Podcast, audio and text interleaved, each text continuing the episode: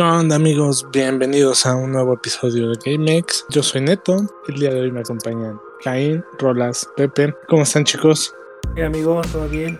Perfecto amigos, todo perfecto. Ya saben, aquí este felices de otro nuevo episodio que les traemos para ustedes, chavos. Muchas gracias. Correcto, aquí ya listos para hablar del tema de esta semana en su podcast preferido.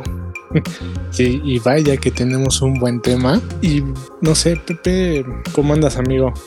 Bien, amigo, aquí, aquí, dándole al podcast. ¿Por qué? ¿Tenías alguna pregunta en específico? No, no, no. Bueno, eh, la, la, pregunta va a ser en general del tema que vamos a tratar en este podcast y creo que es uno bastante gozador del, del cual muchas personas están hablando en este momento y nos vamos a subir al tren del mame y vamos a aprovechar para hablar de una manera, no sé si decirlo un tanto ortodoxa, pero vamos a tocar el tema de la guerra de consolas y todo el, el, el desmadre que se está haciendo con la compra de Activision por parte de Microsoft. Y vaya que sí nos va a dar para, para dar nuestro punto de opinión, ¿no, amigo? Y bueno, cabe aclarar que más que una guerra de consolas, más bien yo creo que serían pues nuestros puntos de vista, porque aquí nos podemos ganar muchos haters. Ah, sí, claro. Realmente pues sabemos que de los dos lados hay fanboys y nuestra intención pues no es este causar polémica sino simplemente comentar qué es lo que está pasando en la actualidad ¿no? Sí, claro. Yo creo que lo más importante es que todas las personas que nos escuchan tienen su consola favorita, tienen sus franquicias y videojuegos que aman a muerte, otros no tanto, pero lo importante es que cada uno encuentre ese punto de diversión en los videojuegos y al final nosotros vamos a dar una pequeña opinión de, de todo esto que está ocurriendo, ¿no? Y ¿Qué onda amigos? ¿Qué, qué piensan de, de, la compra de, de Activision por parte de Microsoft? Pienso que cada vez se acerca más la compra final. No sé quién la vaya a hacer. ¿El apocalipsis? Sí, Disney o Microsoft. Eso es lo que iba a decir. no sé quién vaya a comprar a quién, güey. Exacto. Exactamente. Es como acá este, el, los niños de Varo en, que traían en, en el, la primaria que llegaban con su billete de 20 varos y decían así como de, no, pues ¿qué voy a comprar acá? Este, ¿Es el dulce más caro o, o me lo gasto en, en, muchas golosinas, no? Entonces, no, no, no, yo creo que era como cuando le tocaba al niño que le daban el fin de semana a sus tíos un billete de 100 y llegaban el día lunes a la cooperativa y decían, ahora sí, te sentían como Macaulay Culkin cuando, cuando sacaba todos los dólares. Ándale.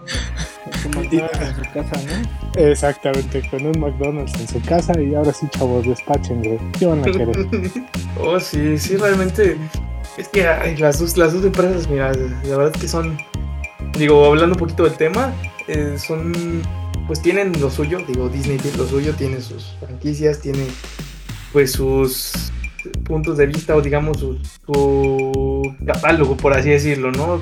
Que al final ellos apuestan a todo tipo de gente, igual Microsoft. Pero pues yo creo que aquí más bien enfocándonos ya al tema que nos incumbe, que son las dos grandes desarrolladoras de, de juegos. Bueno, tres incluimos a Nintendo. Prácticamente creo que Microsoft ahorita está dando un golpe en la mesa y decir, pues mira, este, mi apuesta es incluir a todos incluir cualquier tipo de juego, cualquier tipo de franquicia y de tipo de juego y pues no me importa que me estén pagando una suscripción mensual siempre y cuando pues yo tenga los, los mejores títulos, ¿no? Claro, se está haciendo con franquicias bastante importantes para los que ya escucharon el Naughty Game X. De verdad fue como, como esa entrada en el Money in the Bank de la W, donde llegó Microsoft con el, el portafolio lleno de dinero y dijo, a ver, aquí se va a hacer a mi manera. Exacto. Pues es que eso pasa cuando pues, hay bar, ¿no? Porque independientemente, o sea, Disney, hasta donde sé, o sea, sí tiene bastante lana, pero Microsoft pues, pues, es Microsoft, ¿no? Y la verdad es que yo creo que aquí uno de los puntos importantes es que eh, pues ya se lo está tomando más en serio, ¿no? Yo creo que cuando sacó Xbox en el inicio, el Xbox desde, desde el inicial, digamos, el 1, eh, pues como que dijo, mira, le voy a apostar los videojuegos a un mercado competido que en ese momento pues estaba más controlado principalmente ya por, por el PlayStation 2 y este y pues la competencia en ese momento del, del GameCube, ¿no? Que, que no tuvo tanto pegue. De hecho ahí creo que incluso en ventas estuvo mejor el Xbox One, pero pues conforme ido pasando los años, pues esto se volvió prácticamente Sony este, versus Microsoft, porque pues, la verdad es que Nintendo tiene ventas de otro creo que va a otro, otro público, ¿no? Pero al final, Microsoft lo que ha visto a lo largo de estos últimos años es que dice, oye, aquí hay lana y ¿qué crees que me gusta el dinero? ¿No? Entonces... es Don Cangrejo. exactamente. Y como me gusta el dinero, pues la verdad es que por dónde le voy a llegar. Y la verdad es que, pues, seamos honestos, ¿no? O sea, nunca tuvo como... Pues obviamente tiene algunas franquicias y todo, pero pues qué mejor que decir, oye, pues mejor me allego de los que ya hacen los juegos, de las desarrolladoras que tienen ya éxito y que pues se lo puede sumando. Y que como sabíamos, este, eh, el Game Pass, la verdad es que es una cosa muy buena, ¿no? Este streaming, digamos, de, juegos que prácticamente es juego al que quieras en el momento que quieras e inclusive los estrenos, pues la verdad es que es una belleza, ¿no? Entonces, pues si consideras que te van a dar los estrenos en lugar de estar comprando X y Y juego cada vez que sale y los que ya está comprando este tipo de desarrolladoras que obviamente te, de tu Call of Duty prácticamente anual o un poquito más que, era el juego del año. Bueno, o sea, me refiero a, conforme va pasando cada año. La verdad es que te, ahorras un, te ahorras un billete. Son juegos muy populares, que sabes que también son de calidad. Y pues la verdad es que va con todo, ¿no? Entonces sí creo, bueno, yo personalmente sí creo que va a empezar con esta, este tema de seguir comprando desarrolladoras para decir, oye, pues el, el papá aquí soy yo, ¿no? Y uno de los puntos que me gustaría comentar desde, pues que se comenta, que no sé tipo de comentario en NotiGameX respecto de esta noticia, es el hecho de que, pues al final, el tema del metaverse y todo, no sé ustedes cómo lo ven, pero pues es que World of Warcraft es metaverse, ¿no? O sea, al final, este, estás hablando de, es un mundo eh, de un videojuego donde pues mucha gente hasta se casó porque se conoció ahí, ¿no? Entonces, al final era como, pues tú eres el oficio o lo que sea de la, raza que tenías y demás, pero pues más o menos Metaverse es un videojuego, ¿no? Entonces World of Warcraft para mí es un claro ejemplo de éxito de lo que se planeaba hacer con todos estos juegos este, masivos de, de, RPG, que pues, la verdad es que han sido pues una excelente opción para el escape para mucha gente que dice, oye, pues es mi momento de escaparme de la realidad. Entonces, pues esto va para adelante, va a seguirse llenando de muchos juegos de ese tipo y pues, y demás. Y pues Microsoft aquí el punto es, está poniendo la pauta de que viene y viene en serio, ¿no? Sí, yo, yo, ¿Qué onda, Rolas? A ver, ¿qué, qué No, no, no, adelante, adelante, adelante. Si, si gustas comentar, y ahorita yo les iba a hacer un, como una anotación justo sobre Microsoft, pero algo que ha hecho muy bien, ¿no? Después, pero si quieres, comenta tú primero y yo sigo. Va, que va. Pues yo, yo quiero iniciar este, haciendo este comentario de que sí considero que ya hubo un antes y va a haber un después en una era Microsoft. O sea, con esta compra da un carpetazo bastante fuerte y lo recordamos desde, eh, como lo dice Caín, desde que salió el primer Xbox. Creo que sí hubo esa parte en la que estaba mostrando mucha competencia, estaba apostando por eh, incorporar nueva tecnología, nueva experiencia para todos los videojugadores y creo que lo consolida, por lo menos en Latinoamérica y en gran medida en México, cuando realiza el del Xbox 360. Creo que ya lo habíamos tocado también en un podcast anterior, fue una consola que de verdad le dio un reconocimiento muy grande y muchas personas que solamente tenían como, ah, es que Microsoft solo es este computadoras y ciertos aditamentos, no, ahora o a partir del momento que lanzan el 360, creo que dan un buen inicio para mostrarse ante el mundo y decir, ok, yo también puedo hacer las cosas bastante bien, porque si recordamos, antes la competencia estaba entre primero Nintendo, después eh, Sega, y después se incorpora Sony con el, con el primer PlayStation. Después de eso, se da ahora este cambio de batuta entre los contendientes, entre PlayStation y, Microsoft con Xbox. Entonces, en México se consolida de una manera muy fuerte cuando lanzan el 360, ya que estábamos hablando de que en su momento el PlayStation 3 era una consola verdaderamente cara y que Xbox estaba haciendo de las licencias para lanzar algunos videojuegos que de verdad llamaron muchísimo la atención de, de muchísimos jugadores y que muchas de esas franquicias, yo creo que una de las más importantes que es Halo y Gears of War, por, por solo mencionar a, algunas, creo que se consolidaron como franquicias bastante emblemáticas de esta consola y que guarda un nicho bastante impresionante de jugadores. Ahora, yo considero que en esta última generación de consolas, PlayStation y Sony no la habían hecho nada mal. El, lanzaron el Play 5, tuvimos la oportunidad de verlo en el viaje que tuvimos en GameX Internacional y creo que es una consola que también está mostrando buenas tintas del potencial que, que tiene la, la, consola de Sony. Pero Series X dijo, a ver, a ver papito, así se hacen las cosas. Entonces creo que, que sí fue un, un parteaguas bastante impresionante en cuanto a rendimiento, gráficos, eh, tal vez en un principio se le reclamaba un poco el hecho de no tener exclusivos o juegos que llamaran la atención de ciertos videojugadores y esto está cambiando. Ahora nos damos cuenta de que con la adquisición de Activision Blizzard se hizo de una cantidad de franquicias impresionantes y como lo dices, Caen WoW es una de ellas y no solo eso, sino que se hace, muchos hablan de la, del robo a la mascota de PlayStation, que es Crash. Pero, pero nos olvidamos que también detrás de este estudio hay franquicias que son bastante importantes y de las cuales siento que ahora sería, no sé si decir como muy aventurado a que las dejen de lado, pero sí me gustaría, o por lo menos yo apostaría porque Microsoft retome este tipo de franquicias como Spyro, como WoW, que les den un, lavado de cara o que les den algunas este, mejoras para que también los que ya son fans de estas franquicias eh, mantengan ese, ese, ímpetu. Y videojugadores que tal vez no las conocían o no las tenían en su radar se incorporen a estos a estas aventuras o modos de juego que también les pueden aportar muchísimo. No sé ustedes qué opinan.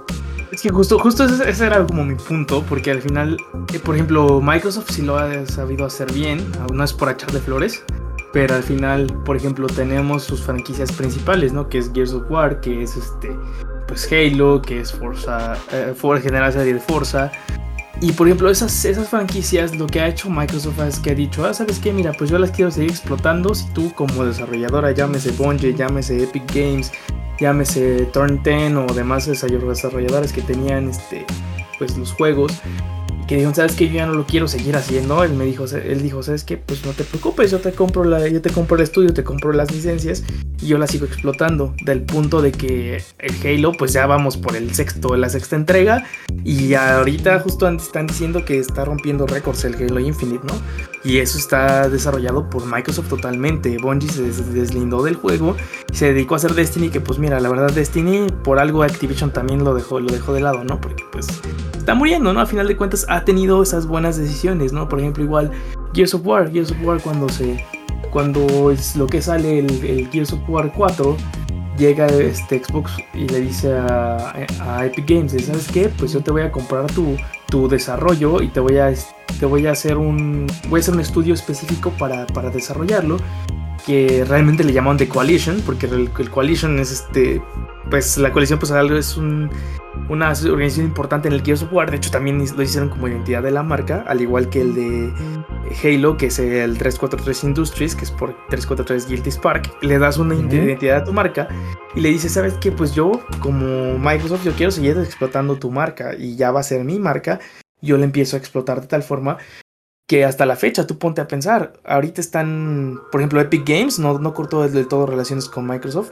Y ahí está la prueba de que en Fortnite ahí están todos sus skins de todos los juegos que quieres de, de Halo, de Gears of War, de este, de pues de, algunas otras franquicias. Marvel. De Marvel, que al final te tiene de todo, ¿no? Pero por ejemplo, al final ellos apuestan a eso, ¿no? A la diversificar el asunto, ¿no? Por ejemplo, caso contrario con, con lo que es PlayStation, que ellos dicen, no, pues es que se robó el icono de PlayStation. No es cierto, mentira. El icono de PlayStation, eh, PlayStation no tiene un icono como tal, como Mario. Porque realmente su, su icono que era en ese entonces que era Crash Bandicoot, ellos lo vendieron, si no mal recuerdo, desde el 99, que fue cuando Naughty Dog vende, vende la, la, franquicia a una empresa que se llama Eurocom la vende y a partir de ahí esa, esa desarrolladora empezó a hacer juegos para lo que es las dos consolas, para Xbox 360 y para PlayStation 3, que ellos no, no, explotaron bien la franquicia y no, no la supieron como desarrollar, pues fue diferente, pero al final de cuentas ya no era propiedad de Sony, o sea, Sony fue el distribuidor hasta, hasta el año 2000, que fue cuando estuvo Naughty Dog, que ese sí era un estudio de Sony, y a partir de ahí se pasa a Universal Studios, se pasa a Vivendi Universal, lo pasa por Sierra Entertainment, lo pasa a Activision, que fue su último distribuidor, ni siquiera es el desarrollador, es el distribuidor como tal. Y el, el desarrollador es una, una empresa que se llama Pinox. La empresa está en Quebec y es una empresa que a final de cuentas ellos desarrollan juegos eh, multiplataforma. Ellos no desarrollan solamente para, para lo que es PlayStation. Ellos de hecho son una filial de Activision que lo hacen para cualquier plataforma. Y al final, si, si a ti como lo que es PlayStation o Sony te hubiera interesado esas franquicias, no las vendes. Las Claro. recuperas, como en el caso de Microsoft. Dices, ¿sabes qué? Yo recupero mis franquicias y yo quiero mis franquicias para mí. O por ejemplo, lo que pasó con mi juego favorito, ¿no? Que el Age of Empires. Lo que hicieron fue, ¿sabes qué? Este. Lo está haciendo Ensemble Studios. Ensemble Studios se pasa a Microsoft. Después Ensemble Studios me parece que lo vendió a, si no mal recuerdo, es Relic Entertainment. Y si no que la audiencia me corrija, pero al final de cuentas es un una de hecho es un juego que, que lo revivieron los fans. O sea, los fans lo revivieron y al final de cuentas Microsoft dijo, no, pues aquí estoy viendo dinero, pues ¿qué voy a hacer? Pues voy a seguir dejando que los fans lo sigan pues desarrollando, por así decirlo, y que le sigan metiendo mejoras. Pero también lo voy a, de- lo voy a adoptar en mi propio este, esquema de videojuegos con Relic Entertainment y con algunas otras desarrolladoras que al final de cuentas son propiedades, por ejemplo, Relic es una subsidiaria de Sega. Sí, Al sí, final de totalmente. cuentas, al final de cuentas, Sega, pues sí, te puedes, te puedes decir, a lo mejor sí es, es- es- ahorita ya tiene como sus, sus negocios con Nintendo, pero al final de cuentas sigue desarrollando para todas las consolas. O sea, al final, eso es lo importante, ¿no? O sea, saber hacia dónde te vas o hacia dónde quieres enfocar tu mercado y no decir nada más, ah, es que vendía mi mas- mascota y ya dejo que se la lleven, ¿no? O el caso de PlayStation, ¿no? O sea, con muy, ahorita, si se fijan, están dando, pues, no, no quiero decir decirlo así de mal, pero están dando patadas de ahogado, metiéndole a sus franquicias, digamos, insignias, llámese eh, lo que es God of War, llámese lo que es Death Stranding, este, seguramente el Uncharted en algún futuro y demás franquicias que son exclusivas, las están metiendo en multiplataforma. Ya las vendieron, bueno, ya las Sí. están distribuyendo en, Play- en PC. Sí, la, la IP ya, ya la están distribuyendo incluso en PC. Sí, o sea, ¿qué te, ¿qué te indica eso? Es que al final de cuentas lo que quieren es dinero, pero no supieron armar la estrategia, ¿sabes? Porque al final, ya cuánto dinero perdieron en el punch de que, por ejemplo, Microsoft lo que hace es saca, por ejemplo, Halo, y Halo dice, ah, pues va a salir para consolas y va a salir para cualquier consola, pues ya sea, llámese Xbox One eh, S, Xbox One normal, Xbox One X, Xbox One Series S, Series X y PC. Tienes, tienes seis consolas en las cuales lo puedes explotar y sale desde un inicio para las 6. No te importa quién sea. En el caso de PlayStation, dice, lo voy a sacar para Play 4 y ya que veo que no se está vendiendo, ah, pues lo saco para, Play, para PC. Realmente. No tienen mucho mercado, ¿no? Pues es que Sí, lo que decimos, al final es, es que Microsoft es un monstruo que se puede agarrar de muchos otros lugares para decir, "Ya, yo mientras te venda el juego, independientemente de qué consola, PC o lo que sea, pues para mí sigue siendo ingreso, ¿no? Entonces al final pues ellos lo que tratan de hacer es como mandarlo a diversas plataformas para que también, y, y digo, hay que ser también honestos, que es para todos los budgets. O sea, Sí, una sí, sí. persona que se compra una consola, o sea, creo que como dicen, ¿no? el gran acierto tal vez que tuvo en esta época navideña fue que se vendía más Xbox porque pues había desabasto de las demás consolas y aparte pues era barata y dices al final puedo jugar el mismo juego, tal vez gráficamente menos padre, pero al final me lo va a jalar con juegos de última generación. Entonces pues dices, oye, si le estás apostando al volumen, pues lo vas a ganar. Aquí el tema es que pues, se siga comprando y todo esto es este, dices, oye, están las desarrolladoras que saben que te conviene más jugar en multiplataforma. Yo creo que lo que quiere hacer Microsoft es, es ahogar a Sony, ¿no? Eh, con su PlayStation. Sí. Porque al final puede que tengas varias desarrolladoras, pero si no tienes ya tanta competencia y literal nada más te quedas con tus exclusivos, porque todo lo demás va a salir en, plata- en multiplataforma, o seamos honestos, ¿a dónde nos vamos a ir? O sea, no necesito creo que decirlo abiertamente para... O, o todos vamos a terminar eh, finalmente con Xbox, ¿no? O sea, yo como lo comentaba en podcasts anteriores, yo llegó un momento en el que yo dejé de ser, digamos, Nintendero y me pasé completamente con, con Sony, pero pues es que como pinta esta historia, pues parece que Microsoft va a seguir diciendo, pues sabes qué, yo tengo la lana, yo las voy a estar comprando. Y si se pone pesado de decir, oye, lo que yo estoy comprando deja de ser multiplataforma, pues la verdad es que sí creo que vamos a, a tener, va- Sony va a tener un problema. ¿no? O sea, sí se va a ver que pues no puedes competir con unos cuantos juegos exclusivos cuando ya Microsoft se va a quedar con todo lo demás. Que también hay otro punto importante señalar, ¿no? Y es que justamente el propio Sony, este, perdón, propio Microsoft ha dicho, ¿no? O sea, yo me voy a reservar el derecho, digamos, de, de dar mi opinión respecto de qué va a pasar con, con los juegos que son multiplataforma, porque pues está anunciada la compra, más no ha sido aprobada, ¿no? O sea, un tema de monopolio se tiene que aprobar por las autoridades de Estados Unidos que determinen que no va a haber un monopolio. Yo no creo que vaya a haber, no creo que vaya a haber ese, ese problema, pero pues sí puede llegar a pasar que en algún momento las propias autoridades regulatorias de Estados Unidos les digan, ¿sabes qué? Ya no puedes comprar Microsoft, ya eres demasiado grande, ¿no? Sí. Y abarcas todo, pero pues ¿qué va a dejar? O sea, honestamente, ¿qué desarrolladores va a dejar eh, para que Sony pueda seguir este, pues, teniendo juegos? ¿no? Que, que ahí quiero, quiero dar dos datos y retomando un poquito lo que decía Rolas eh, con respecto a la estrategia que utilizó Microsoft en Navidad. Y saben, saben algo bien curioso que pasó. Detuvieron la producción de Series S para, para eh, hacer un poco más grande la producción de Serie X. Y, to- y todo lo que las tiendas departamentales tenían en stock de Series S lo saturaron. De hecho, fue impresionante y si ustedes se daban cuenta en las tiendas veían muchísimo más series S y en, en línea era donde la gente podría encargar el serie X entonces siento que ahorita fue una muy buena estrategia porque en esta época navideña que ya terminó mucha gente sí se hizo de esta consola Y e inclusive también, por ejemplo, trasladándolo un poquito al, al tema México, eh, por ejemplo, el, el Series X sí lo llegabas a encontrar en tiendas físicas, pero no lo mandaron.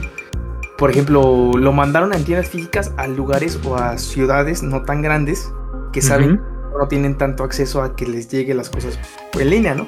Por ejemplo, Sí, yo, es yo te hablo del correcto. caso particular donde vivo, pues, en Cuernavaca. a final de cuentas, este, pues es, es una- es una- yo siempre he dicho que aquí Cuernavaca es un pueblo, ¿no? O sea, es un pueblo hecho- que, que quiere ser ciudad. Y perdón si ofendo a mis escuchas, porque tengo muchos amigos aquí. Pero al final de cuentas, eh, es, o sea, ¿por qué te digo que es un pueblo? Por ejemplo, tenemos dos Sam's Club en todo Morelos. O sea, Ok. tú dime, tú dime si. no, perdón, tres, porque está uno en Cuautla, está uno en Jutepec y uno en Cuernavaca. Que el de Cuernavaca y el de Jutepec están a 10, 10 kilómetros de distancia uno que otro. Uno de otro. Y al final de cuentas, tú vas al, Sam's Club y es. ah, comparado con, por ejemplo, el que yo tenía allí en Portal San Ángel, es una mini cosita, ¿no? Entonces, y al final, obviamente, lo van a mandar aquí porque saben que mucha gente todavía es de la que va a la. A la, a la- a, pues sí, a la tienda físicamente y va y compra, ¿no? O sea, aquí, por ejemplo, tú pones una venta nocturna y está hasta reventar el, único Liverpool que hay aquí en Cuernavaca, ¿no? O sea, son cositas que al final Microsoft sabe cómo venderlo y hacia dónde venderlo, ¿no? O sea, por ejemplo, otra, otra, otra cuestión tan, tanto de la distribución, por ejemplo, eh, lo que decían de que a lo mejor sí es un, un agente preponderante en Estados Unidos, no lo creo, tiene, eh, al- alrededor del mundo tiene 24 estudios y solamente en Estados Unidos tiene aproximadamente como otros, como unos 16 más o menos. De esos 16 estudios que tiene, son estudios que tienen con- franquicias bastante grandes, que es- llámese Halo, llámese Doom, llámese Perfect Dark, este, bueno, pues lo que es Forza, lo que es Age, lo que es este, incluso hasta el Commander Ken, El que en su momento fue, fue buenísimo. Cosas básicas como, porque inclusive tienen un estudio que, que es para juegos casuales que se llama Microsoft Casual Games, que es literal para juegos como solitario, buscaminas, este, ajedrez, eh, torneo de, Los- de los juegos de clásicos. palabras, los clásicos. O sea, tienen de todo, ¿no? Tienen para todo tipo de jugadores. E inclusive ya se dieron el lujo de, por ejemplo, franquicias como Wolfenstein, hacerle un estudio específico que se llama Mach- Machine Games, Machine que Games, son, que son franquicias clásicas que al final de cuentas, o por ejemplo Rare, que Rare tiene franquicias clásicas como Banjo Kazooie, como Battletoads, como Perfect Dark, Killer Instinct, Conker, Eh, Conker. eh, o sea, tiene eh, pues muchas franquicias que al final los van a seguir dejando comprar. Porque al final saben que su oferta es muy grande y que al final tienen el, el dinero y, y la infraestructura para mantener esas franquicias, ¿sabes? O sea, para mantener esos estudios. O sea, ojo, ojo Ujú. chicos. Una cosa es que hayan comprado el estudio y falta lo que dice Caín, ¿no? Que se apruebe el, el tema de que no, no es un monopolio. Pero el tener una franquicia que sea sumamente exitosa no te garantiza que si tú lanzas un videojuego tenga el mismo éxito. Y esto ocurrió con las remasterizaciones que hicieron tanto de Conker como de Banjo Kazooie. O sea, es, el, es el ejemplo clarísimo de que son franquicias que a lo mejor sí estuvieron a la sombra, tanto en Nintendo, pero que son juegos, yo siempre lo he dicho, de culto. Banjo Kazooie sí siento que estuvo muy a la sombra porque salió a la par que Super Mario 64. Ese fue el peor pecado que tuvo ese juego. Pero, pero cuando hicieron el lanzamiento de un videojuego de Banjo Kazooie para Xbox, la verdad sí fue muy mal.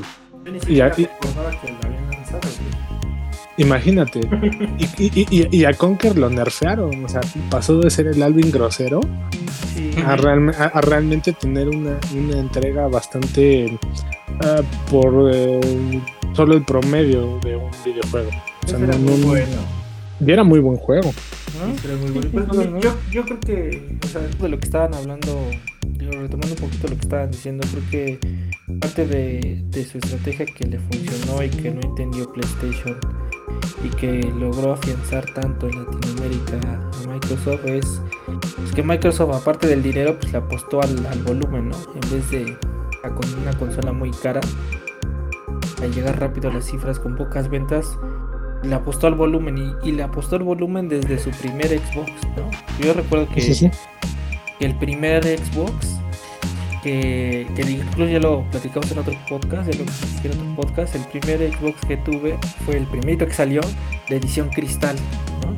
Y, y súper chingón la consola y todo, y costaba exactamente lo mismo que la versión más culera del PlayStation 2, ¿no? Y, y, por ejemplo, ahorita en eh, la comparativa entre precios entre la versión, pues digamos, más básica de la nueva consola de Microsoft y el PlayStation 5, pues no hay ni comparación. Este, considerando, considerando o viéndolo desde el punto de vista de alguien que vive en Latinoamérica, ¿no? Y que no tiene los grandes ingresos. Entonces yo creo que por volumen, Sony nunca lo entendió y Microsoft dijo, pues aquí, aquí está, aquí está el, el, el pan, ¿no? Ahí podemos entrar también en la, en la disputa de qué tanto te cuesta. Y creo que no recuerdo si fue Caín o Rolas quien habló de eso en otro podcast. ¿Qué tanto te eh, invierten estas compañías en la producción y realización de este tipo de consolas? Tanto de la producción como de la exportación a otros países. Que lo notamos justo en este viaje. Eh, si tú compras una consola en Estados Unidos, te dobletean o triplican el, el- el costo en Latinoamérica. Obviamente entendemos que parte de la exportación hacia, hacia los países de Latinoamérica y también en este caso en México y por eso es que se incrementan demasiado los costos pero sí hay distribuidoras que e- eso me parece que tú lo habías comentado en un podcast ¿no Rolas? que hay distribuidoras que de verdad sí se la vuelan y Ratamel, digo, Latamel. Ajá, sí, exactamente, exactamente. Sí, sí, sí. Sí, son distribuidoras que se manchan con los precios, ¿no? O sea, al final. Y creo que también Sony siempre lo ha hecho, ¿no? Es por hablar mal de ellos, pero siempre lo ha hecho en cuestión de triplicar los precios. O sea, la verdad es que ahí sí se me hace una grosería. Y por ejemplo, también algo importante, creo que aparte del, del abanico de posibilidades que te da Xbox, también otra cuestión es que han sabido, por ejemplo, las opciones que te dejan sacar en cuanto a ediciones especiales, por ejemplo, siempre han salido en todas las consolas. Así que una edición especial, ya sea de Halo, ya sea de Star Wars, ya sea de Gears of War. Gears of War, De Metal del- Gear salieron. hasta de Metal Gear llegó a salir exacto Sí, sí, sí. alguna.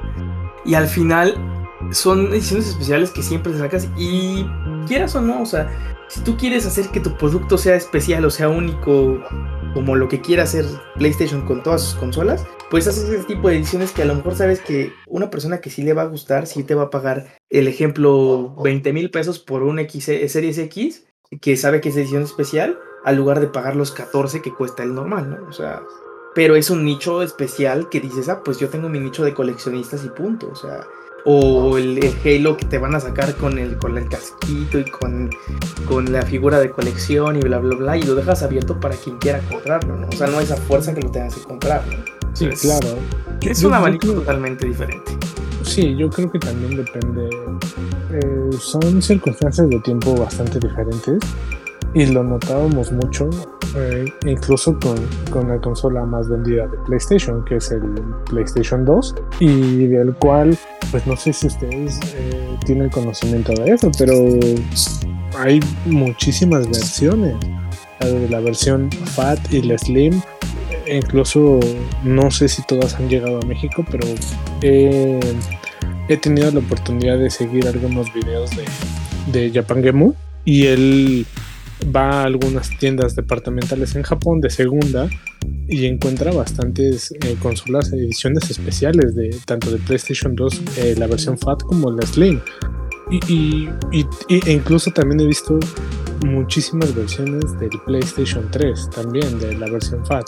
Y te das cuenta que, como dices, ¿no? O sea, son consolas que realmente sí las lanzan para cierto nicho de personas y que en su momento sí van a tener el poder adquisitivo para adquirirlas, que al final no sabes dónde van a terminar, porque, porque en México puede ser que hasta las veamos en un tianguis, eso sí. Pero yo creo que sí va esa parte de que, por ejemplo, con la versión de, de Halo, de Series X, pues qué impresionante que... Es como... Pues, igual y lo exportamos, a ver si sale bien, ¿no? A ver si sale, eh, a ver si no lo compran. En cambio, Microsoft, que, tiene esta visión, pues al final de empresa estadounidense y de una visión muy global, es de, a ver, no, ni madres, yo lo saco en todos lados. O sea, yo jamás he escuchado, corríjanme si me equivoco, pero yo jamás he escuchado de que Microsoft, a través de, bueno, de su división de, de Xbox, diga, esta versión nada más la saqué en Estados Unidos y no en el resto del mundo. O sea, eh, yo, hasta donde sé. yo, por lo que he visto, amigo, eh, por eh, los videos que te comento, eh, sí Xbox y es, no es tan común en, Japón. No, sí, me refiero en Japón.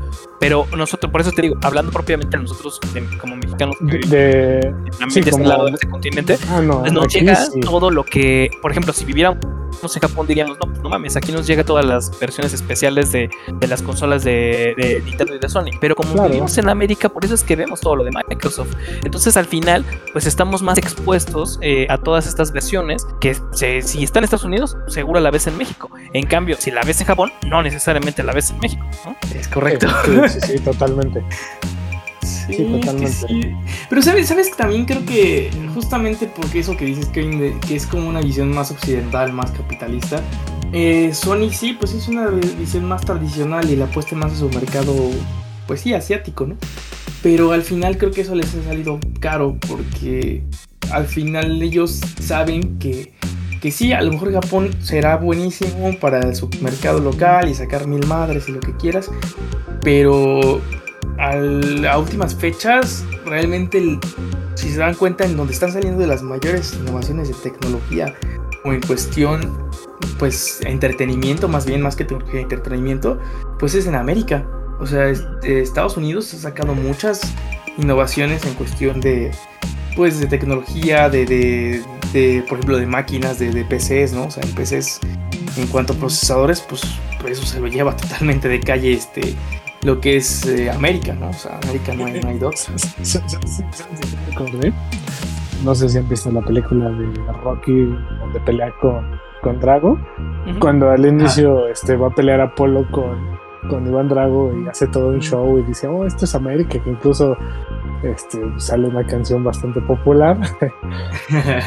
Así me imaginé ese comentario, ¿no? Es que esto es América y sí, efectivamente, el poder adquisitivo y el poder de distribución y como lo hemos platicado un poquito al inicio del podcast, pero en este caso lo tuvo Microsoft y dijo, a ver, Popito, vamos a darle que esto es América y la verdad le salió muy bien esa, jugada del trampas locas. Creo que, creo que sí le. creo que sí le resultó. Nos, estamos, nos hemos acostumbrado mucho a, y creo que Microsoft se está acostumbrando es a que también aquí de este lado del planeta pues es normal que la gente quiera comprar versiones especiales, ¿no? Y ediciones limitadas. Entonces, eh, como decimos, creo que la visión que les gustó ahí a, Sony fue creer que nada más Japón es donde se pueden vender. Tal vez Japón se quedó con, bueno, perdón, Sony y Nintendo se quedaron un poco con la idea, esa es mi impresión, de que estábamos en los noventas. En los noventas me da la impresión de que pues, no existía todavía este, esta exposición tan grande, a pesar de que obviamente pues, a través de los videojuegos llegó, pero como que todavía igual y sacaban versiones que era posible que en, que en México, bueno, en, en, América no se vendieran, pero pues eso ya cambió. Desde el momento de que literal esto se globalizó, el internet y demás, pues cuánta gente no ve animes prácticamente a las horas o casi casi simultáneamente que sale en Japón, porque a la gente le gusta, pero como que siento que, que, Nintendo y Sony como que se quedaron en esta visión donde, no, es que Japón es diferente, Japón es un mercado diferente. Oye, güey, o sea, me atrevo a decir que el número de frikis que existe fuera de Japón tal vez supera a la propia población de Japón. O sea, yo creo que hay más de 130 millones de frikis fuera de Japón que nada más en Japón, ¿no? Entonces, la verdad es que...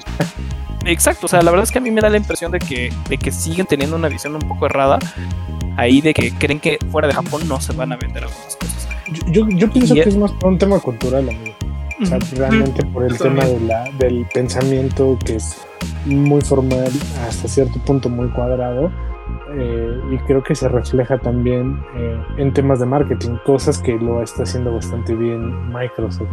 Porque si, si, si, recordamos un poquito, o a lo mejor como un dato cultural, sí, propiamente las empresas japonesas como Sony y Nintendo lo que hacen en un primer momento es realizar una edición especial de alguna consola, la lanzan en Japón para saber qué tal, qué impacto tiene en, en su mercado local y si tiene éxito, ya lo envían a América y a, y a Europa. Entonces, eh, ¿qué ha pasado con muchas consolas? Como yo he visto, hay una edición de GameCube de, que hicieron una alianza con Panasonic y no salió de Japón porque realmente fue una consola que era muy cara de realizar, no tuvo las ventas que, que esperaban y ahora es una joya de la corona encontrarte una en, Japón. Entonces siento que en ese aspecto Microsoft sí le apuesta a, hacer un estudio de mercado bastante amplio, porque claro que tiene el personal para llevarlo a cabo.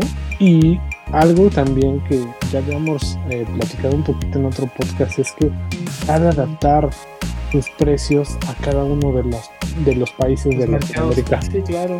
Entonces eso yo siento que ha sido una fórmula que le ha dado mucho éxito a Microsoft y que yo creo que estamos a punto de ver una nueva era de, Xbox. Inclusive tú te cuenta también, por ejemplo, con Nintendo también es, japonesa, sin embargo lo que hicieron ellos dijeron, pues yo sigo con mis franquicias, sigo con todo eso, pero me, me globalizo un poquito más. O sea, al punto de que aquí en México ya llegan ediciones especiales de, Animal Crossing, de, de, otros juegos. Y además también, por ejemplo, ya, ya puedes comprar en moneda local. Que eso es buenísimo. O sea, al final, para toda la gente, no es lo mismo que veas un juego que te cuesta un peso, porque literal yo he comprado juegos de un peso en, en Nintendo, digo que nunca los juegas, va, pero los tienes. Pero al final de cuentas, no es lo mismo que veas eso a que veas, ah, es que te cuesta este punto .00099 centavos de dólar, ¿no? O sea, es, o sea, es una tontería que te, te expresen todo en dólares porque a la gente le da miedo inclusive hasta comprarlo en otra moneda, ¿no? O porque sí, claro. sencillitas, como el decir, eh, Nintendo, por ejemplo, no, no tiene su sistema de, de comunicación con, en la consola, de que digas puedas hablar con la consola y demás. Pero tiene su, su aplicacióncilla esa fea que de Nintendo Online y por ahí te puedes hablar mientras estás jugando. O sea, pero al final es una alternativa, ¿no? Es una opción. O cosas sencillas como Xbox que dicen, ah, pues por ejemplo, ahorita estaba leyendo una noticia que, que apenas van a, van a habilitar en PlayStation la posibilidad de que puedas compartir capturas de pantalla este, en la aplicación de PlayStation. O sea, eso, eso, eso Xbox lo tiene desde, creo que si no mal me equivoco, es desde el 360, creo que lo tienen. O sea, casi, casi.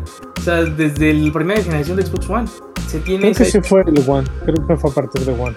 Pero bueno, al final de cuentas, al final de cuentas, ¿cuánto tiempo tiene que salir el primer One? Sí, claro. Y al final apenas lo están implementando porque están viendo que el mercado va hacia allá, ¿no? O sea, como dice que sí se han visto como lentos en esa cuestión. A lo mejor sí, no sé si por tema cultural, si por tema a lo mejor de que les da miedo arriesgar, no lo sé. O sea, pero al final sí, sí les falta como esa innovación, ¿no? O sea, por ejemplo, a mí la verdad, o sea, se me hace una tontería y no es por atacar a Sony, pero el, la bocinita esa que tienes en tu, en tu DualSense y que tiene haptic no sé qué madres y la chingada, sí, está padre, o sea, está padre el, sentimiento como que se siente real, ¿no? El, moverlos. pero al final... ¿Quién va a escuchar la bocinita si, si, le conectas unos audífonos y te pones a jugar en tu casa? Por ejemplo, un, un padre de familia, ¿no? Que, que, va a jugar con sus audífonos porque no puede hacer ruido porque los niños están durmiendo, ¿no? O sea, ¿tú crees que va a usar la bocinita? Jamás la va a usar. No, y aparte, toda la gente que ya se dedica a realizar streaming, o sea, son personas que todo el tiempo están con headset y muy, muy esporádicamente jugarán alguna partida sin transmitirla en vivo y a lo mejor lo, lo, lo aprovecharán o tal vez no, porque están en una partida en línea con sus amigos. Entonces realmente no es, no es un recurso que muchos videojugadores vayan a aprovechar. Cosa que, vuelvo al punto, creo que Microsoft sí realizó un estudio de mercado bastante amplio, se tomó su tiempo y no mandó al borras a, a ver, ve a ver si, si pega el Play 5 y a ver si, si le subimos mil pesos o diez mil pesos más en México, ¿no? Entonces claro. yo, creo que, yo creo que sí están apostando muy fuerte a, a hacer un estudio de mercado en cada país, en decir, oye, ¿sabes qué?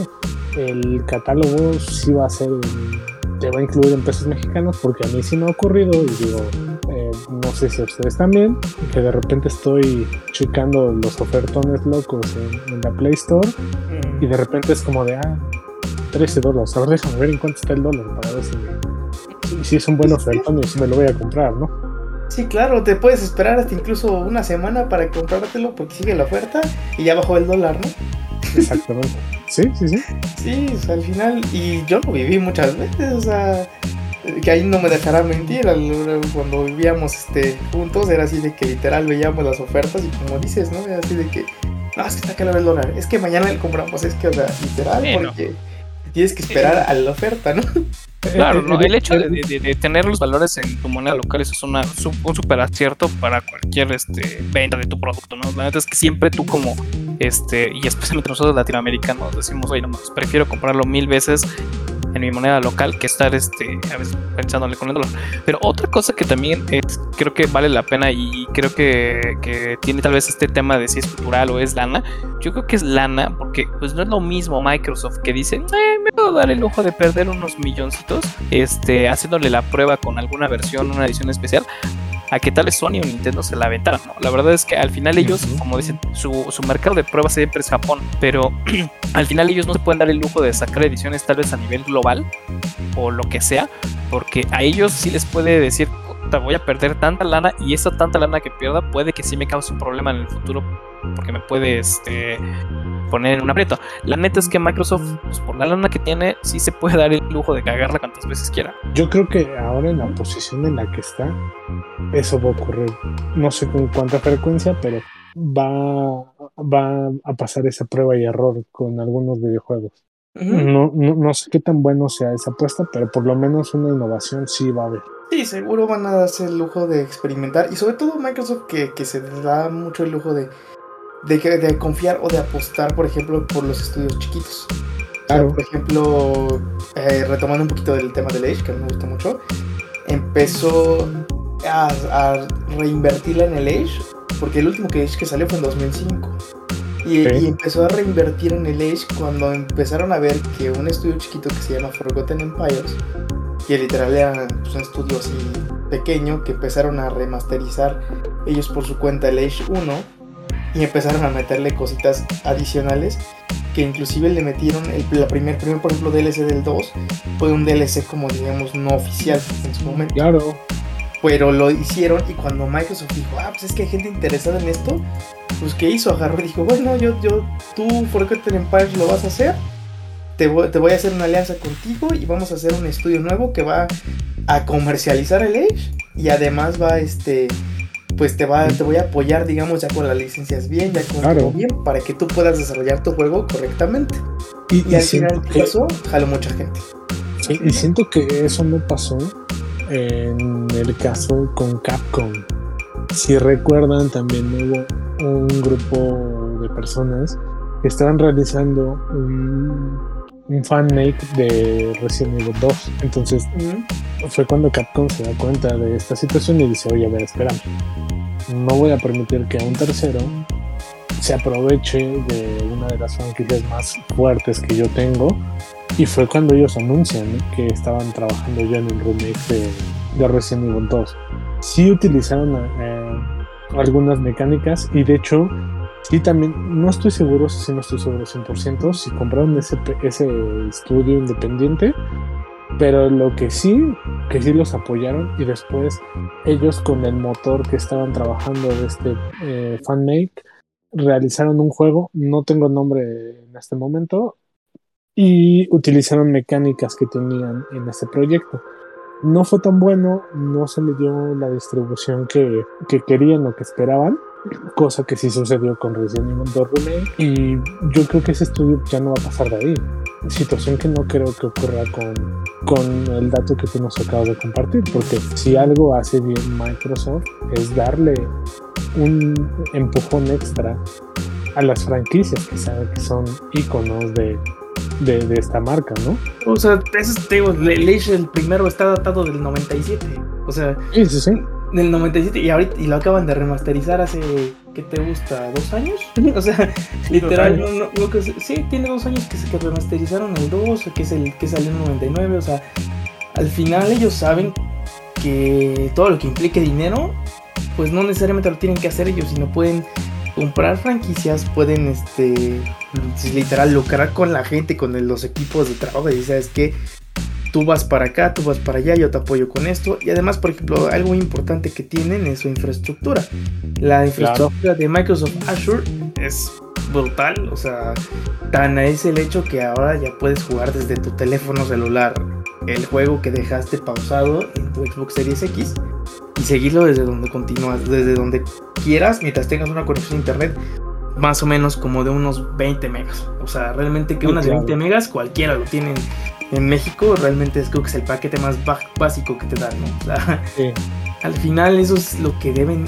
Y por ejemplo, es, eso lo pudo haber hecho Sony. Sony tan sencillo, o sea, yo si hubiera sido ellos, no sé, no sé qué tan difícil sea y a lo mejor si es un relajo. Pero yo hubiera hecho, ¿sabes qué? ¿Quién es el competidor más grande de, de Azure o de, de Microsoft? Amazon. Y por el otro lado tienes a Google. Amazon y Google.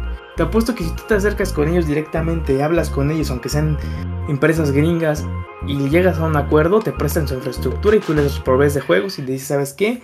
Por ejemplo, en su momento Google Stadia, que lo intentaron sacar y demás, creo que todavía sigue existiendo Google Stadia, pero al final de hecho, mira, ya no crees la consola, ya nada más pon tus ideas ahí en práctica en mi consola y tú nada más préstame tu infraestructura y ahí vemos qué hacemos, ¿no? O sea, al final era el- el- la jugada maestra, ¿no?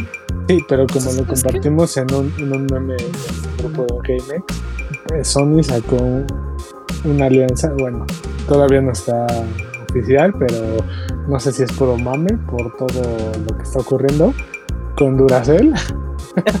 ah, sí, es cierto. Lo que dicen, ¿no? Entonces, aguas, ¿eh? Aguas Microsoft, porque te tienes que poner, ahora sí que literalmente las pilas pa- para, para generar un control que esté a la altura y ya no, no dependas de, de pila. Bueno, que, que también es marketing al final de cuentas. ¿Saben qué? O sea, digo, la- la- la de ahora, me gustaría nada más dar un dato ahora que, que comentaba lo del tema de pues, tamaño de Microsoft, ¿no? O sea, al final sabemos que Nintendo, pues efectivamente nada más se dedica prácticamente al tema de los juegos, ¿no? Y Sony y Microsoft, no. Pero el tamaño de las empresas es bestialmente diferente, ¿no? O sea, por ejemplo, y nada más como dato para, para nuestro público. O sea, el valor de mercado de Nintendo, o sea, de toda la compañía, es de 61.2 billones de dólares. Hablan- hablando como se utiliza en inglés, no, no lo vayamos a confundir, por favor, con el español, porque ahí es un desmadre, se, se confunde mucho. Estamos hablando que vale 61.2 y, y Sony vale 138. eh, 136, perdón, billones. Y Microsoft vale 2.22 trillones de dólares. O sea, estamos hablando que Sony es eh, casi tres veces, un poquito, como 2.5 veces lo que vale Nintendo. Y, y Microsoft vale más de, de 10, casi 10 veces, más de 10 veces, casi 20 veces lo que vale. O 40 lo que vale Nintendo. Entonces, obviamente, pues tienen más lana para hacer muchos mejores estudios, para hacer muchísimas mejores cosas. Y les digo, no, este, se pueden dar este lujo hasta de comprar y decir, ah, no hay pedo, y si quiero la dejo ahí en, en, en este, el- el- la- los juegos y los desarrollos y demás, porque tengo lana y me sobra. Y hacemos entonces, una la neta es y ponga el aguacate.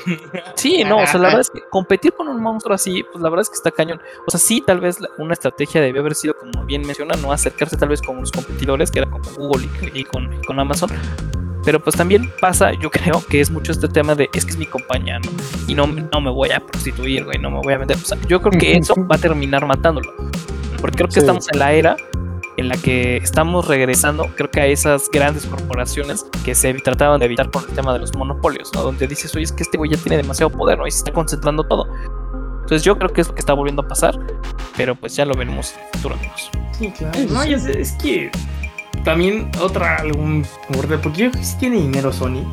Tan tiene dinero que ha hecho cosas que no han pegado tanto como el PlayStation Home en su momento. O El el, VR. el VR, que ya van a sacar un VR 2. o sea, por ejemplo. O sea, que al final. Mira, yo si fuera Sony, así de simple. ¿Qué, cuál, es, ¿Cuál es tu mercado meta o tu mercado base de jugadores? La gente que juega o que le gusta el anime, realmente. O la gente que le gusta como eh, historias tipo Final Fantasy, tipo este Persona, tipo ese tipo de franquicias, ¿no? ¿Qué haría?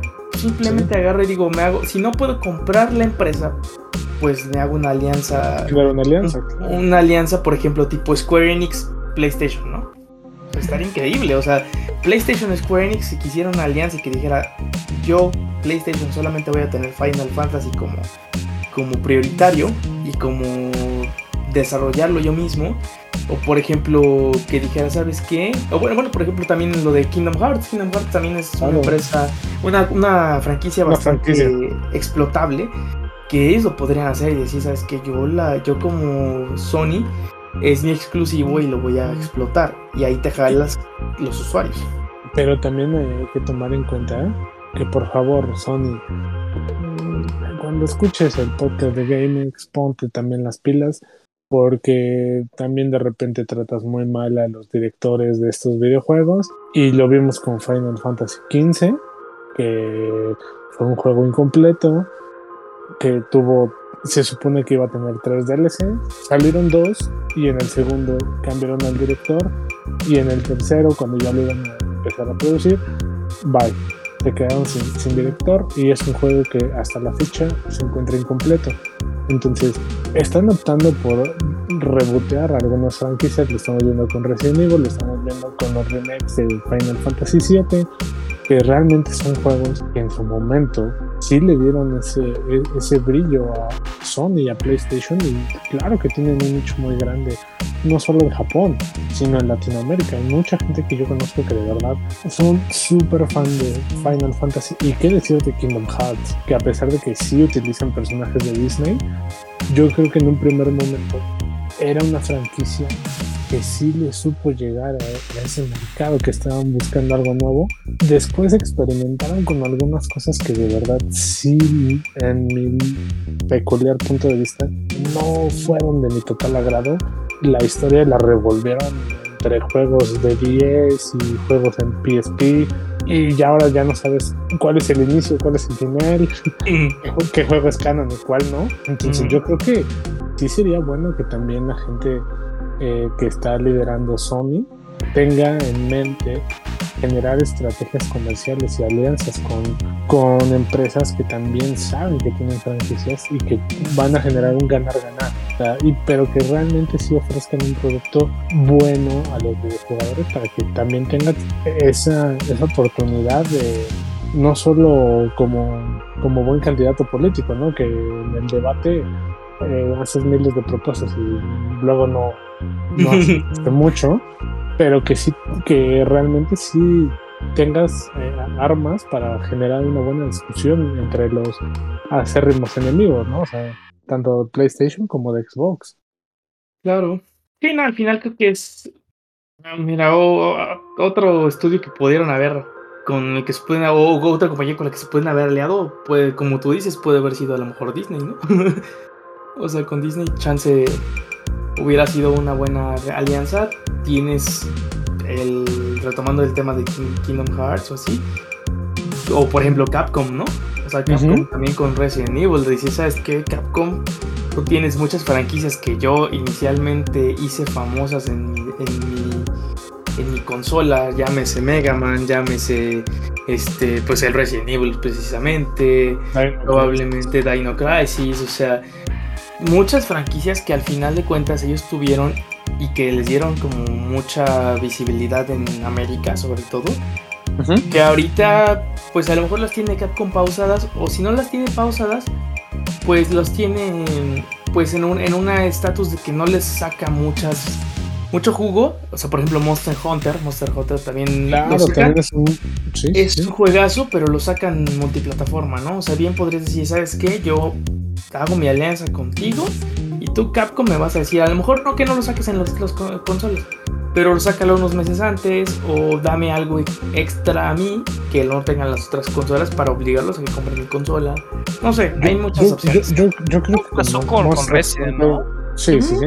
Pasó con Resident 4, justamente cuando y el, remake de, Resident 1. Del 1. Eh, porque Capcom firma este, con, este, este contrato con, exclusividad. de exclusividad con Nintendo y le dice, oye, yo, yo quiero que me saques un X número de juegos, no me acuerdo honestamente cuántos eran, que dicen que me vas a sacar en exclusiva para mi consola, y de ahí salió el remake, el 0 y el, y el, y el 4, ¿no? Entonces, la verdad es que le funcionó a Nintendo, porque si querías jugar Resident 4 y o los remakes, no te quedaba de otro en ese momento más que jugarlos a través de las consolas de Nintendo, ¿no? Entonces, eso ayudó, pero pues, obviamente de Capcom, al ser una, una empresa que pues, su tirada es más multiplataforma, Dice, mira, te lo tengo la exclusividad contigo por un tiempo, pero yo los vuelvo a sacar después y para todas las consolas, ¿no? Sí, claro, o por ejemplo el, mismo Resident, el Resident, no sé si recuerdan cuando salió el 6, sí, que salió en, en, el, en PlayStation, salió la edición Anthology, que traía el, el, el Director Scott, el 1, el 2, el 3 Nemesis, el 4 HD, el 5 Gold y el 6. Y en el caso de Xbox salió uno que se llamaba Archives, que el Archives nada más trae lo que es el, el Code Verónica, el 4, el 5 y el, 6. 4. O sea, al final lo pueden haber hecho, ¿no?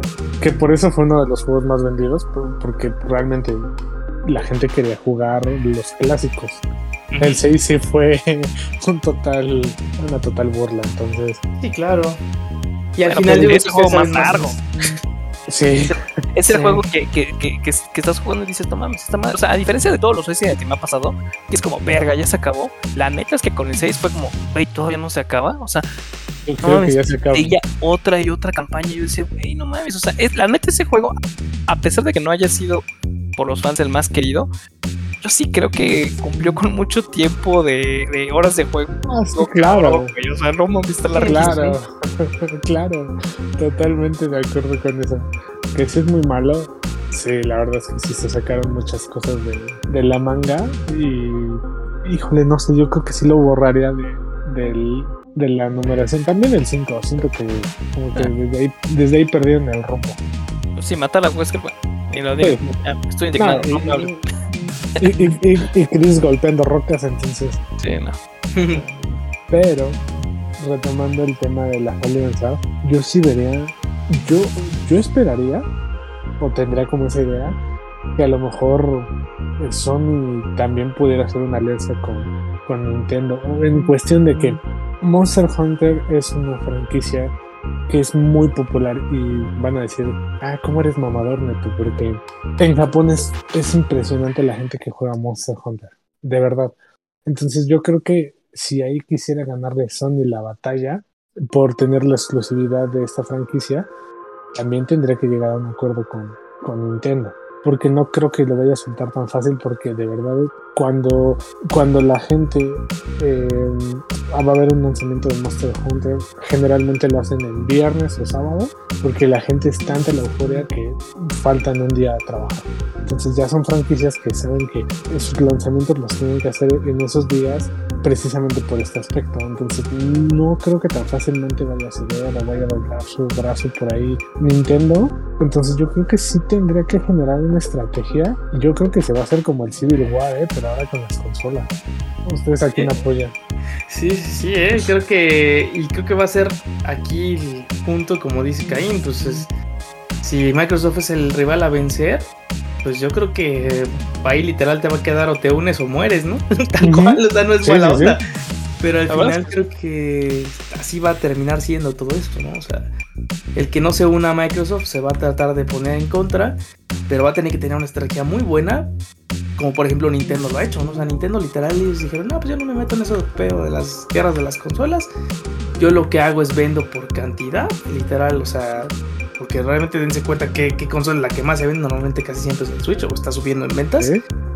Pero por la cuestión de que dicen, ah, pues yo tengo juegos para todos los gustos, ¿no? O sea, y Sí, al final claro. de cuentas, yo tengo, como dicen, ese tipo de exclusivas pequeñitas que a lo mejor es una exclusiva que a los fans de nicho les va a gustar y lo van a comprar, ¿no? O sea, ese es el tema con, con Nintendo, ¿no? O sea, Nintendo siempre ha sido muy, muy claro en decir, yo tengo mis propias franquicias, no necesito más franquicias, pero las pocas que voy a conseguir es para generarme un cierto nicho, ¿no? O sea, ya sea el nicho de la gente que juega Survival Horrors, ya sea el nicho que le gustan las novelas gráficas, no sé, o sea, mil temas, ¿no?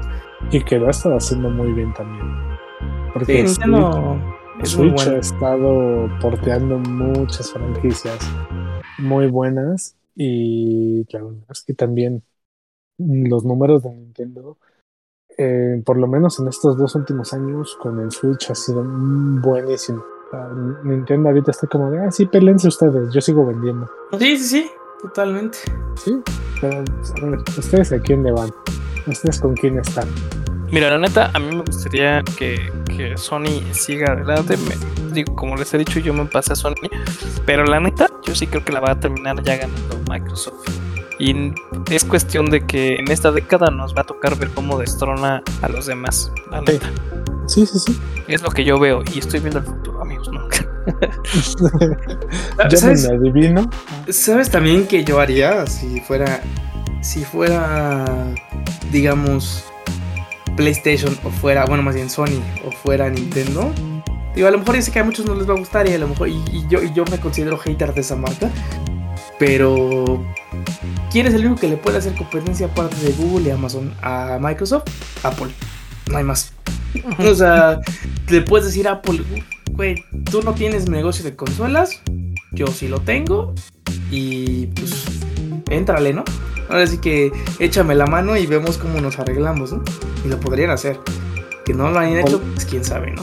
Apple, hermano. Échame, échame una mano. Échame una mano. Sí, sí, sí, o sea, totalmente. Y, y- inclusive ahí ya lo, lo- lo- ya lo volverías una guerra tecnológica, ya no solo una guerra de consolas, ¿no? O sea, ya sería una guerra totalmente decir, ¿a quién apoyas? ¿A Microsoft o apoyas a, a Apple, no? o sea, no hay de otra, ¿no? O sea, estaría interesante. A mí me gustaría ver mucho esa guerra de, de tecnologías, ¿no? O sea, porque como usuarios, no nada más de, de, de consolas, como eso es tecnología, también es algo pues que beneficia a todos, ¿no? Hasta incluso en cuestión de dinero, ¿no? En cuestión de Sí. quién da su mejor oferta, pues entre más oferta, entre más demanda haya y entre más mercado vaya a haber, pues va a haber mejores ofertas, ¿no? Sí, yo por todo el tema de, de- de historia, sí sería una buena, una buena opción. Tal vez una alianza entre Sony y Apple que entre Microsoft. Sí. Estaría, estaría cool. Estaría digo, interesante, ¿eh? No sé, ¿qué tú qué opinas, Pepe? Pepe, Que Pepe ya se nos durmió. se- se quedó en shock con todo lo que hemos dicho. Está procesando toda la información y es demasiado. Es que, es que tengo Play 4. Se, se le estaba, se estaba su modem. Ya, ya, ya lo cohibieron porque dice que tiene Play 4 y Es que que tengo Play 4. Soy No, yo Team te- Xbox y, y soy y tengo Play 4. No, pues es Pero que le, le apuestas la victoria a quién. Sí, pues a Xbox.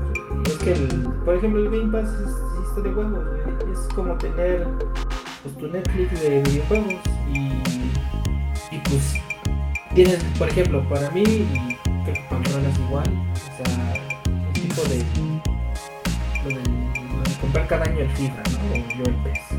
Si es una friega estar comprando eh, cada año la versión nueva que nomás están los jugadores de equipo y algunas mecánicas, y si te lo meten todo en el Game Pass y tienes tu Netflix de videojuegos, pues ya nada más pues sale ese, lo juegas, sale el, nuevo y lo, y lo juegas otra vez y cuando quieras pues lo cancelas y ya dejas de jugar. Es correcto.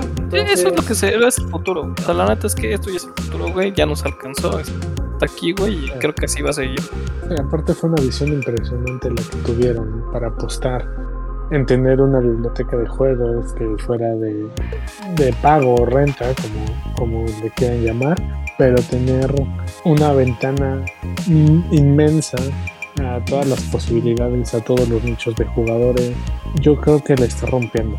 Evidentemente, yo sí lo puedo decir, sí soy súper fan de, de Sony, de PlayStation, me ha encantado desde el primero.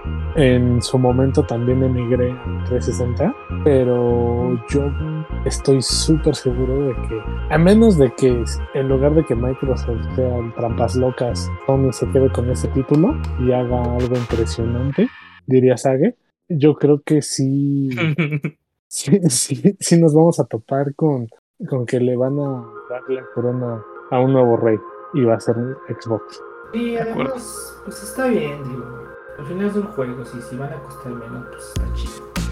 A nosotros como jugadores nos, nos, nos conviene la Sí, nos conviene. Sí, y si van a estar, si van a costar menos, si los va a tener, y las franquicias y las exclusivas los va a tener un, un Microsoft. que tiene suficiente dinero como para hacer mil versiones y para ver cuál le tiene y sale chida. En vez del otro pobretón que dice, ay no, y mejor hago el de carritos en vez del de fútbol nuevo o algo así.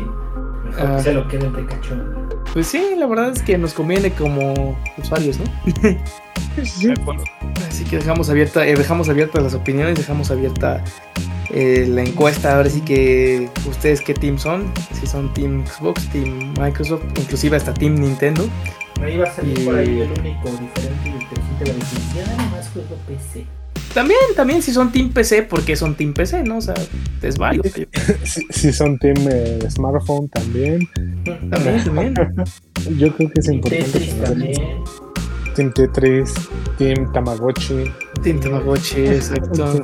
Incluso hasta. Team, team Kindle, porque puede salir por ahí el Ah, sí, tipo claro. de gente que diga, no, pues yo no, yo no compro videojuegos, yo nada más leo. Puede el, ser, Harley, puede ser. el Harley Quinn que, que le gusta leer. Prefiero abrir También. un, un libro del maestro Paulo Coelho. Vaya, vaya poeta. Oye, poeta. Exactamente. Pues dejamos, dejamos que el público nos deje sus opiniones, que, que nos digan cuál es su consola favorita, qué comentarios, sugerencias o qué es lo que piensan que va a ocurrir con esta nueva guerra de consolas, hacia dónde se va a dirigir, que nos dejen sus comentarios, ¿no, chicos? Por supuesto, que nos digan, queremos saber sus opiniones, comenten en las redes y sigan compartiendo para que GameX llegue a más hogares. ¿Es Claro, correcto? Sigan, síganos en nuestras redes sociales y pues dejamos abierto el debate para tanto en esta cuestión de, de consolas como si ustedes tienen alguna otra opinión distinta de todo lo que hayamos dicho, de toda la sarta de barbaridades que dijimos. si, si Sí, seguimos sí, algún claro. dato mal, también adelante, son libres de corregirnos porque pues obviamente no sabemos todo, o sea, también tenemos nuestros errores de repente. Pero pues sí, adelante. Ustedes, ustedes son los que hablan y ustedes son los que sugieren inclusive hasta temas nuevos para podcast. Adelante. Sean bienvenidos. Sí, al final el público tiene la, tiene la palabra, nosotros solo emitimos una opinión, damos nuestro punto de vista, con la intención de que se diviertan con, con lo que podemos de- decir, con nuestras ocurrencias, chistes, con toda la seriedad que termina ahorita cada uno de los temas. Y agradecer este espacio también para toda la gente en Latinoamérica, en Brasil, en Argentina, en Chile, en Bolivia, que también ya nos están escuchando en ese lado de- del planeta y en Bangladesh, claro que sí, nuestro pasante. Claro, claro. claro, ahí, ahí luego le damos clases de español a nuestro pasante. No hay ningún Sí, problema. sí. O si sabe español, qué chido, la neta.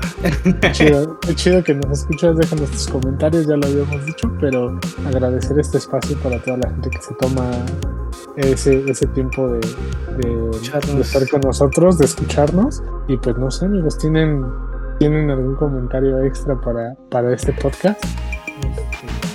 Sí, Sigan compartiendo. Compartan, Sí. cómprense su consola.